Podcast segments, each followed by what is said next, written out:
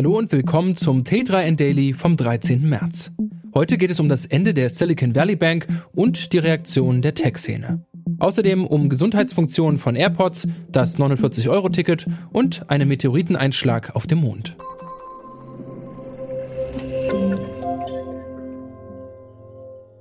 Die Silicon Valley Bank ist offiziell pleite. Kreditnehmer bei dem Finanzunternehmen waren vor allem Start-ups, die aber aufgrund der allgemein angespannten Wirtschaftssituation vermehrt in Zahlungsschwierigkeiten geraten sind. Gepaart mit den Ängsten der Anlegerinnen, die daraufhin ihr Geld abzogen, kam es zum kompletten Kollaps. Vor allem die Regierung der USA unternimmt jetzt Schritte, um der Kettenreaktion ein Ende zu setzen, bevor sie auf andere Banken überspringt. So werden Notkredite vergeben und der Einlagensicherungsfonds herangezogen, um Unternehmen mit Einlagen bei der Silicon Valley Bank vor der Pleite zu bewahren. Private wie geschäftliche Anlegerinnen sollten die Lehre daraus ziehen, künftig ihr Geld auf verschiedene Stellen zu verteilen, um auch in solchen Situationen liquide zu bleiben. Denn ganz verhindern lassen sich solche Bankpleiten wahrscheinlich nicht. Auch viele Größen des Tech-Sektors reagieren derzeit mit Hilfsangeboten auf die Pleite der Silicon Valley Bank. Um eine Krise der Szene zu verhindern, hat zum Beispiel OpenAI CEO Sam Altman auf Twitter andere Führungspersönlichkeiten dazu aufgerufen, Startups ganz direkt finanziell zu unterstützen. Auch Risikokapitalgeber Winnet Koschler von Koschler Ventures will zahlen und fordert vermehrt von Venture Capital Unternehmen günstige Darlehen zu vergeben, was einige auch schon tun. Seine Bitte richtet sich besonders an diejenigen, die Millionen an Gebühren mit nach Hause nehmen. Weil Einlagen in den USA nur bis 250.000 US-Dollar gesichert sind, haben viele Startups gerade ohne eigene Misswirtschaft oftmals kein ausreichendes Kapital, um zum Beispiel Löhne auszuzahlen. Wann sie wieder Zugriff auf mehr Geld erhalten, ist derzeit fraglich.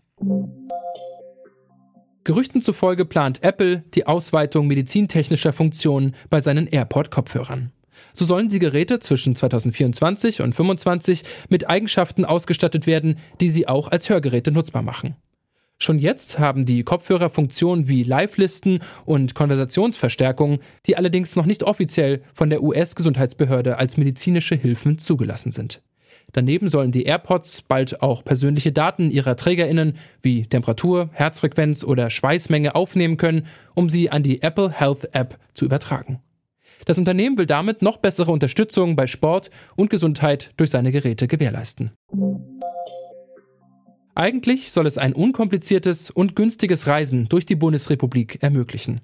Das 49-Euro-Ticket, das ab dem 1. Mai dieses Jahres erhältlich sein wird. Aber da haben die Bahnkundinnen nicht die Rechnung mit dem deutschen Föderalismus gemacht. Denn einzelne Länder planen wohl ganz unterschiedliche Eigenschaften für das Deutschlandticket.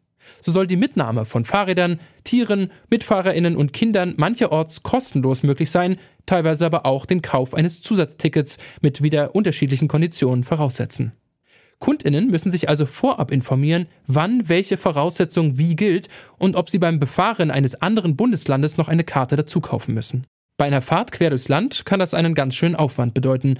Auch in Sachen Ermäßigung für Schülerinnen, Studentinnen und Seniorinnen sind die Länder sich nicht einig.